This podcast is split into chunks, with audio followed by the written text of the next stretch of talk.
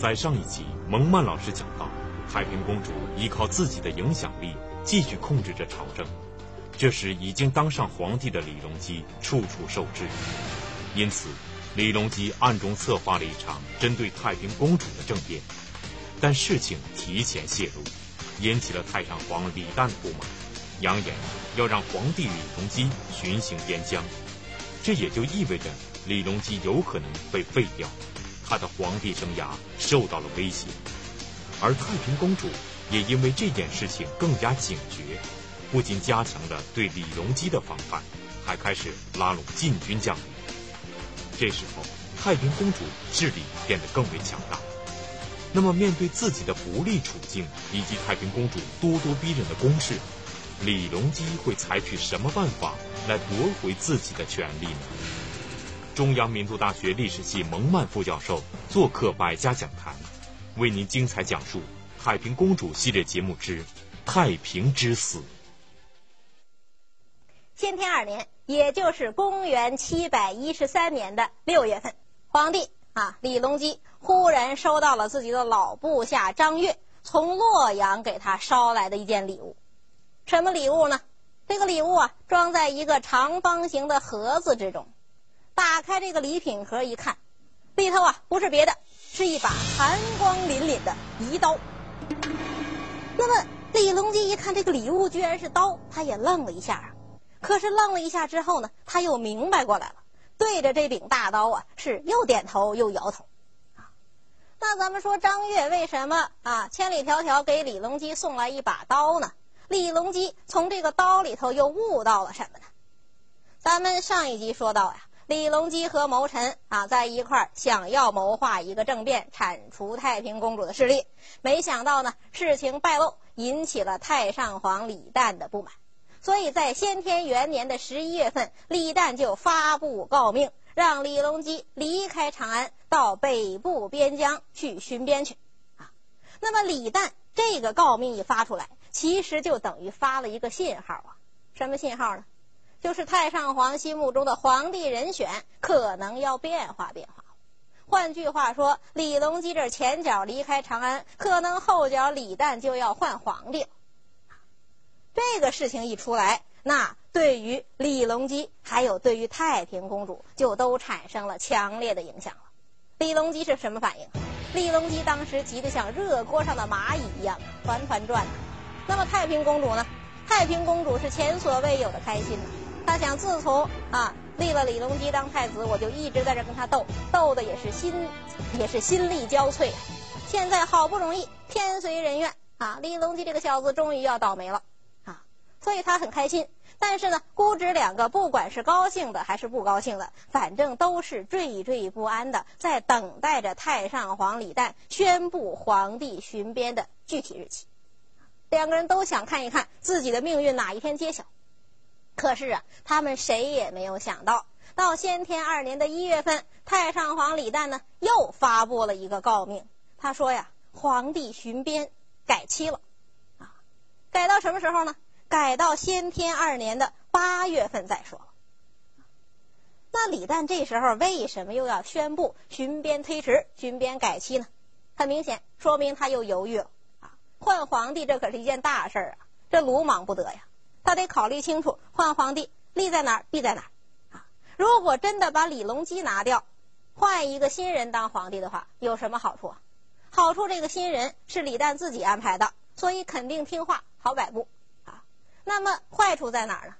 坏处在呀，首先啊，你人家李隆基呢，你让人家巡边去了，人家前脚一出城，你后脚换皇帝，万一李隆基狗急跳墙，带着军队又杀回来怎么办呢？啊，你能不能抵挡得住啊？这是一个要想清楚的事情，还有一个坏处啊！一旦心里明白自己不是一个很强有力的人物，那如果再立一个比自己还要软弱的皇帝，那岂不是爷俩都要受制于太平公主了？这也是他不愿意看到的事情啊！所以呢，他左思右想啊，觉得这个事情还是推迟一下吧，再想想清楚再说。可是呢，他这么一犹豫啊。对于这两个当事人李隆基还有太平公主来说，那又是人生的一个重大转折呀。这个李隆基他固然是松了一口气，觉得又有转机了。那么太平公主呢？太平公主可苦恼了，她心想：我这个哥哥怎么一辈子就从来没有一个准主意呢？啊，那他现在又到到底怎么想的？他是不是又让我空欢喜一场？那太平公主面对这个局势，她要怎么办呢？根据《两唐书》《资治通鉴》等等史书的记载呀，说太平公主呢，面对这个情况，她开始搞阴谋了，而且呢，不是搞了一个阴谋，她是搞了两个阴谋。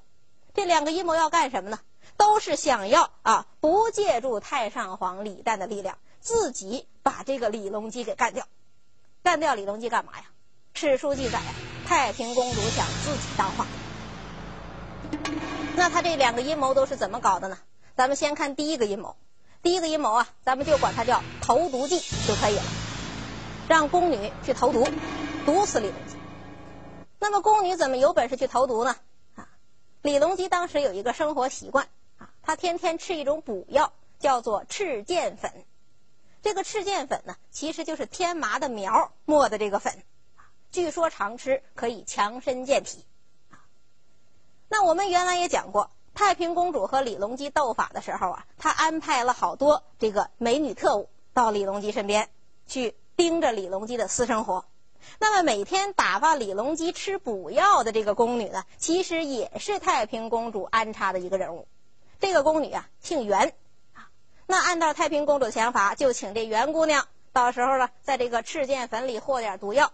然后把李隆基毒死算了，这是史书记载的太平公主的第一个阴谋。那么太平公主的第二个阴谋是什么呢？根据记载呀，这第二个阴谋呢，就是直接发动一场政变。这个政变呢，是安排在先天二年的七月四日进行。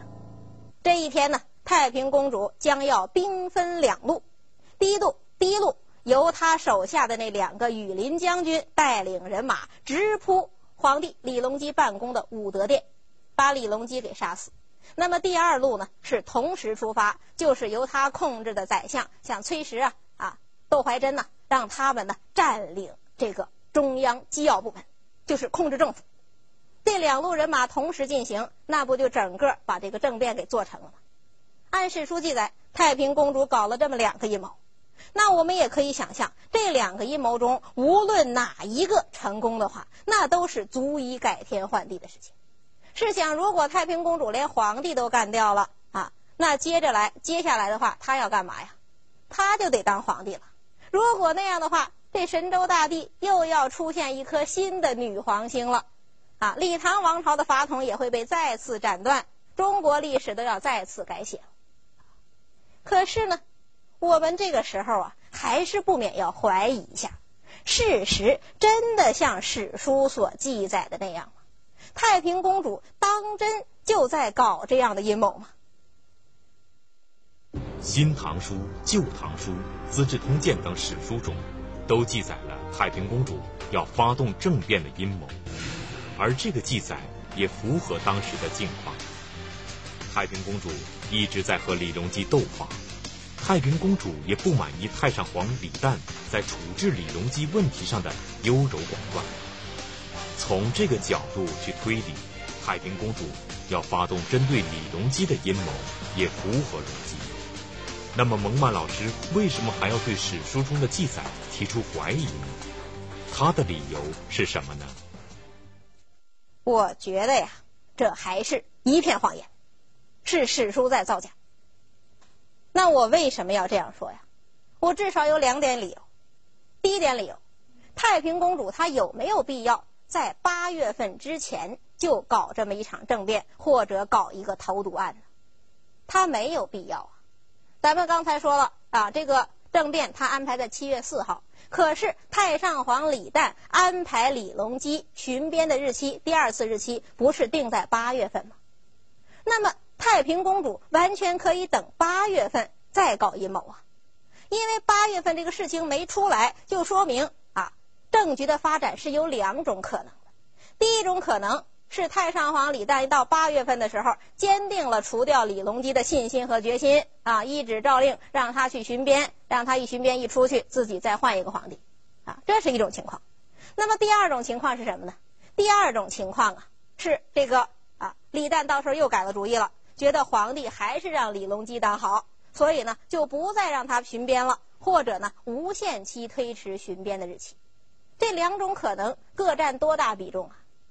两种可能当然是各占百分之五十。那如果出现第一种情况的话，用不着太平公主动手，李旦就自己先把李隆基给解决掉了。那即使出现第二种情况的话，太平公主到那个时候再搞阴谋也不迟啊。他干嘛提前一个月就要冒这样的风险？无论如何，干掉皇帝，这是一个要冒大风险的事情啊。这是第一个理由，他不必着急，至少他应该等到八月份以后再说。那么第二个理由是什么呢？我的第二个理由啊，就是咱们看史书中记载，太平公主要搞的这两个阴谋之中，都不涉及对太上皇李旦的安排，这可就有意思了。咱们要知道，太平公主如果想当皇帝的话，她必须。不仅仅控制李隆基，她还要能够控制住李旦，因为在李旦的心目中，他自己当皇帝可以，他儿子当皇帝可以，但是李旦绝对不会说妹妹当皇帝也可以。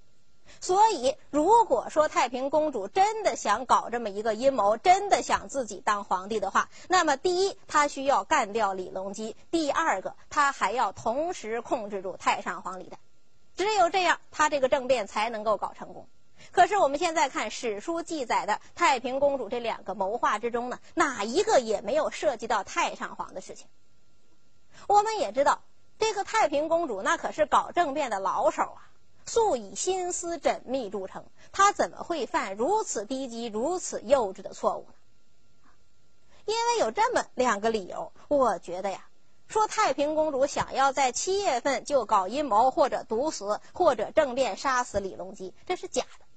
是有人有意栽赃，那谁在这时候需要栽赃陷害太平公主呢？当然是李隆基啊！李隆基为什么一定要给太平公主这样栽赃啊？也很简单，因为他自己想在七月份搞政变啊！他呢搞政变必须要找一个理由，他必须师出有名。那咱们说太平公主没有必要在七月份搞政变，李隆基他有没有必要？在七月份搞这个政变呢，李隆基可就太有必要了，因为太上皇给他暂定的巡边日期就在八月份，一旦到那个时候真的让他出去，可就是凶多吉少啊！要想保住性命、保住皇位，他只能在八月份之前提前动手，来解决这个皇位问题。这个想法呢，不仅仅是他李隆基的想法，其实也是整个李隆基集团的一个共识。在当时呢，李隆基有三个谋臣都跟他敦促过，赶快搞一场政变。哪三个谋臣呢？第一个就是咱们上一集提到的那个王居。其实王居也是当时留在李隆基身边唯一的一个谋臣了。近水楼台先得月，在六月份的时候，他就跟李隆基讲说：“现在呀，已经快到太上皇安排你去巡边的日期了，形势紧急呀，你应该早点动手。”你再不动手，恐怕就来不及了。这是第一个催促的谋臣。那么第二个敦促李隆基早点动手的谋臣是谁呢？就是张悦，也就是我们在本集开头所讲的那一幕。张悦呢，千里迢迢从洛阳捎给了李隆基一把遗刀。哈，这个刀是什么意思呀？刀是割断、了断的意思呀。他让李隆基赶紧了断这件事儿。而且刀还是什么的象征呢？刀还是武力的象征啊！那是劝李隆基早点武力了断。这是第二个谋臣。那么第三个谋臣是谁呢？第三个谋臣呢，叫做崔日用。这个我们以前讲过，我们在唐隆政变的时候提到过他。崔日用呢，本来是韦皇后的党羽，在唐隆政变之前临时反水，投靠太平公主和李隆基这边。当时是立了大功的，政变之后呢，崔日用因为种种缘故，也到地方去当长史去了。那这一次啊，崔日用也是在六月份啊，他就以汇报工作为名，跑到长安来找李隆基来了。一见李隆基，他就说呀：“太平公主图谋不轨，已经不是一天两天的事情了。这个皇帝陛下，您要做好准备。您跟他呢，迟早必有一拼。我请陛下呀，先去搞定北军，就是北衙禁军，然后呢，再去收缴太平公主的党羽。这样啊，太上皇也就不会受到什么惊吓了。那咱们综合考虑一下崔日用的这番计谋，大家觉得怎么样？听起来是不是有点老生常谈呢？好像谁都会这么说。不过你仔细分析分析，崔日用的这个计谋之中啊，是有闪光点的，有三个闪光点。第一个闪光点是什么呀？他提醒李隆基，你要用好皇帝这个名分，这个名分现在是你最大的优势，这是第一个闪光点。第二个闪光点在哪儿呢？第二个闪光点呢？崔日用说了一个啊，搞阴谋的顺序问题。他说：“你要先定北军，后收逆党，也就是说，你要先把北衙禁军给安排明白，然后你才能去收捕太平公主的党羽。这个顺序不能错，军队要放在一个很重要的位置。那么第三个闪光点在哪儿？第三个闪光点，其实他们俩都特别提到了太上皇问题，也就是说，你政变一定要把太上皇这个因素考虑进去，不要惊动太上。”这三个闪光点呢，是包含在这篇老生常谈之中的，一般人听不出来。可是呢，李隆基是听出来了，他呢也很动心，所以啊，李隆基在六月份就渐渐的坚定了政变的决心了。那咱们说要搞一场政变啊，李隆基 PK 太平公主啊，李隆基到底占不占优势啊？李隆基其实还真不占优势，他在哪方面不占优势啊？他在两方面都不占优势，第一个谋臣他不占优势，第二个军队他也不占优势。怎么叫谋臣不占优势呢？咱们看当时太平公主的谋臣都有谁呀？太平公主那是号称七位宰相，武术奇门呐，他的谋臣那都是宰相级的人物，是国家的一级智囊，都在太平公主那儿呢。那你反观李隆基，他的谋臣都有谁呀？就一个王居呀，再留下崔日用。说你别回去了，你汇报工作你就留下来吧。也就这两个人呢，这两个人是什么位置啊？他们都是四品官，那比人家宰相差远了，经验也差远了，威望也差远了。所以在谋臣这方面啊，李隆基是不占优势的。那再来看军队，军队李隆基还是不占优势啊。那可是有人说不然呐，李隆基跟军队一向不错呀。我们说过，搞唐隆政变的时候，李隆基不是自己去拉拢那些啊与这个北衙禁军中的万骑将士吗？他跟禁军关系很好啊。可是不要忘了，我们上集刚刚讲过，太平公主这时候已经把两个羽林将军都搞到自己的麾下了。那这时候呢，李隆基再向万骑插手的话，他是唯恐事情败露啊，他不敢轻易的插这个手，因为人家最大的头已经被太平公主控制住了。那怎么办呢？你政变没有军队，那怎么行呢？幸好啊，这时候李隆基身边还有一个牛人呢，啊，什么牛人呢？叫王毛仲。不知道大家还记不记得我们在唐隆政变的时候讲过这个人？这时候呢，李隆基就跟王毛仲讲，说：“哥们儿啊，你能不能利用一下你的私人力量啊，给我搞一些弟兄过来跟我干？事成之后是必有重赏啊。”那么王毛仲呢，也是一个有本事的人，啊，一段时间之后，他就给李隆基搞来了三百个士兵，三百个左右。这些人呢，愿意啊，以私人身份追随李隆基，不管他干什么。可是咱们说这三百士兵和人家太平公主控制的那两个羽林将军相比，是强还是弱呀？那还是很弱小的呀，还是不占优势啊。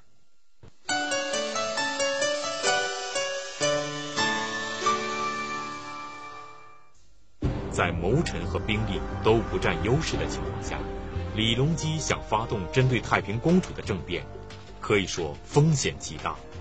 但他又不能等待，因为太上皇李旦让他巡边的日期就要到了，这也就意味着他有可能面临被废的命运。所以，李隆基的政变计划只能进行下去。那么，在实力不占优势的情况下，李隆基会采取什么办法来达到自己的目的呢？李隆基这时候就使计了，他释放了一颗烟雾弹，这个烟雾弹是怎么释放出去的呢？就在先天二年七月二日这一天，啊，李隆基呢忽然去啊，把这个太平公主的铁杆男宠崔实给找来。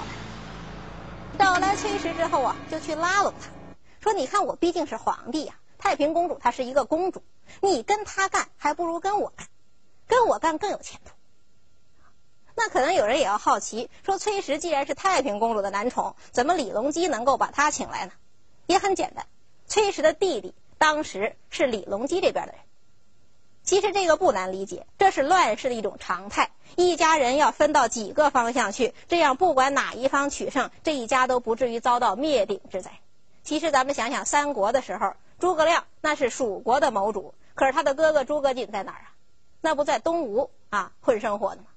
崔实他们家也是一样，崔实本人跟着太平公主，但他弟弟呢是跟着李隆基的。李隆基通过这层关系把崔实给叫来了，啊，叫来之后呢策反他。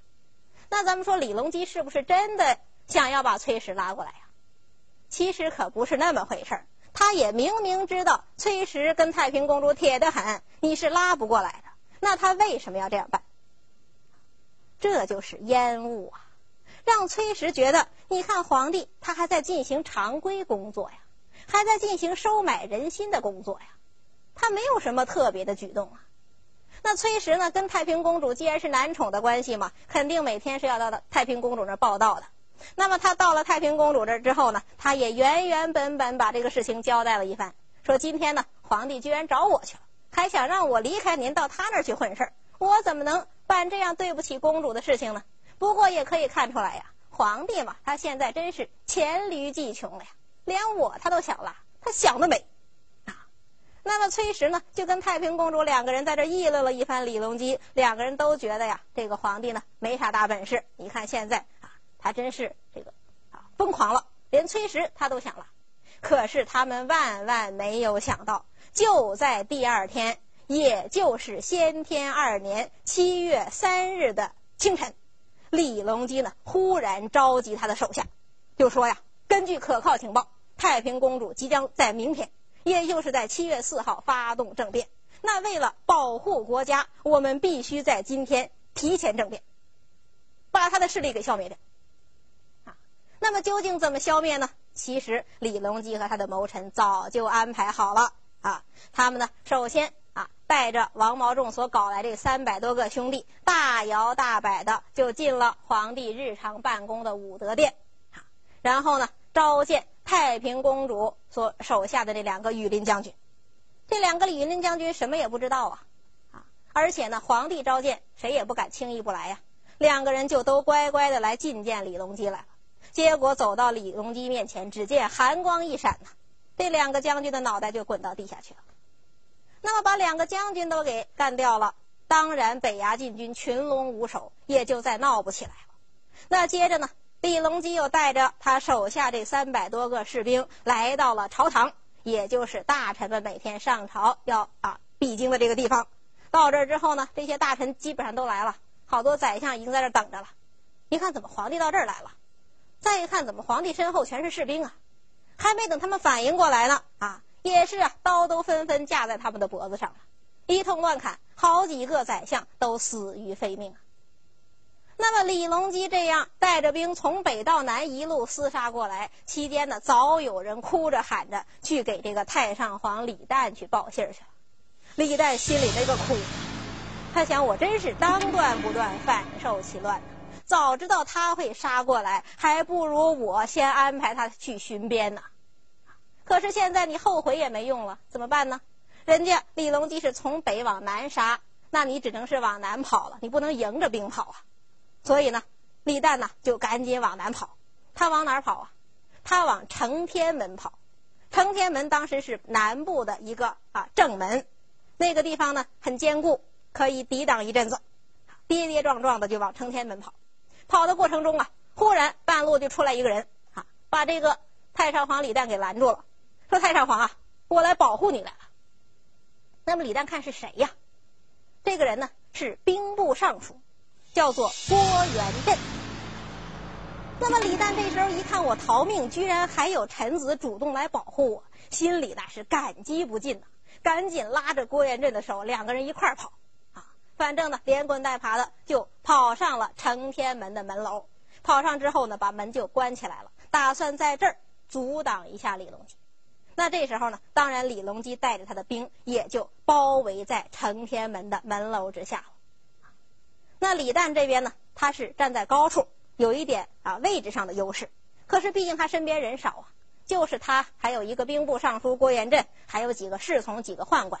那人家李隆基那边好歹是三百多个大兵啊，所以李旦觉得呀，抵抗是抵抗不了多久啊，就泪如雨下呀，拉着这个郭元振的手说：“郭爱卿啊，今天呢，恐怕你要在这儿跟我一块儿殉国了，咱们俩呢就要交代到这儿了。”可是没想到啊，就在这时候，郭元振忽然脸色一变。说呀，皇帝是奉您的命令来诛杀逆臣窦怀珍等人的，所以请太上皇不要害怕。那么李旦听了他这番话，真是就愣在那里了。可是愣了一下之后呢，他也是啊，又放心又灰心。他放心放心的是什么呀？他本来以为李隆基是来要他的脑袋的。看来呢，既然说是奉他的命令如何如何，不是要他脑袋的，还需要举他这面旗的啊。也就是说呢，李隆基仅仅要的是他的权利，那要权力总比要脑袋强吧？觉得人身安全了，比较放心。可是为什么又比较灰心呢？他本来以为郭元振是个忠臣，是一心一意保卫他的，现在看来呀，这郭元振本身就是李隆基的一个党羽啊，人家是到这儿来控制他来了。那你看，现在楼下也是李隆基的人，身边还是李隆基的人，那他还有什么抵抗头了？那就不能再抵抗了。所以呢，干脆就让李隆基上到城楼上来了，说：“三郎啊，以后的事情你看着办吧。”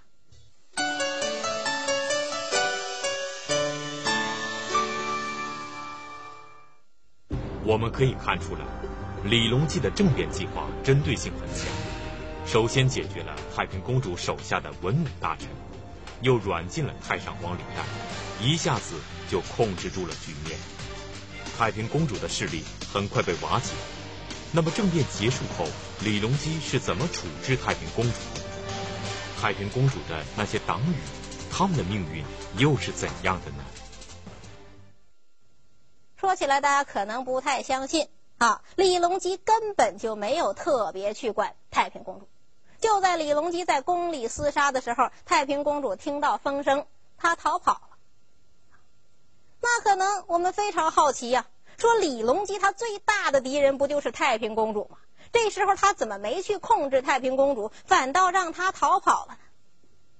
其实大家想一想，现在太平公主这个人，她还重要不重要？她已经不重要了。因为太平公主之所以势力强盛、咄咄逼人，是因为上有太上皇李旦的支持，下有那些追随他的文武大臣的帮助。可是现在呢，李旦已经被李隆基控制住了，已经表示彻底退休了。那么文武大臣呢，也死的死，伤的伤了。那太平公主还是什么呀？她什么也不是了。她已经不再是那个声威赫赫的镇国太平公主了。她就是一个半老徐娘了，一个孤家寡人了。那管她做什么呀？让她逃吧，看她能逃到哪哪去。那么太平公主到底逃到哪去了？她逃到一座山寺之中，在那儿躲了整整三天。啊，这三天呢，绝对没有人来骚扰她。可是啊，太平公主就在这三天里也想明白一个问题了。她想明白什么了呢？自己是大势已去了，自己跟侄子李隆基斗了这么长时间，这一次斗争是彻底结束了，他是彻底失败了。那么，既然大势已去，待在这个荒凉的山寺里还有什么意义？太平公主骨子里是一个英雄，要活着就得像雄鹰一样展翅高飞，自由翱翔。怎么能够像麻雀一样啊，躲在山寺里苟且偷安呢？所以虽然没有人来抓他，三天之后啊，太平公主还是自动下山了。下山之后，回到了自己的家中。回家呢，那么李隆基当然早就把他们家里控制好了。一看太平公主回来了，马上派人奉上三尺白绫，那么太平公主这时候也只能是长叹一声，悬梁自尽，结束了自己叱咤风云的一生啊，享年还不到五十岁。那么随着太平公主自尽呢，她的几十个党羽也都被一网打尽。这里呢，我们讲一个有趣的事情，看看是怎么啊把他这些党羽一网打尽的。我们讲崔实，太平公主那个铁杆男宠。这家伙是怎么死的呢？本来啊，李隆基根本没要他死，啊，就把他给流放到南方去了，和太平公主的另外一个男宠卢卢藏用一块流放岭南。两个男宠身份一样，你们俩结伴走吧，啊，结伴走呢，走了一段，啊，崔实啊，忽然跟卢藏用说话了，说哥们儿啊，我觉得咱们俩情况不一样啊，啊，你呢跟皇帝是素无交往，皇帝不会饶了你了，可是我弟弟。他就在皇帝手下做事啊，我觉得可可能皇帝会网开一面，提前放了我，所以呢，咱俩别一块走了，你就赶紧去吧，我呢得慢慢的溜达着走，为什么呀？因为万一皇帝哪天发布大赦令，又赦免我，让我回长安的话，我走得越远，不是回去越费劲吗？啊，我慢慢走就可以了。那么卢藏用一听这话也很泄气啊，自己走吧。啊，这个崔实呢，慢慢溜达着走。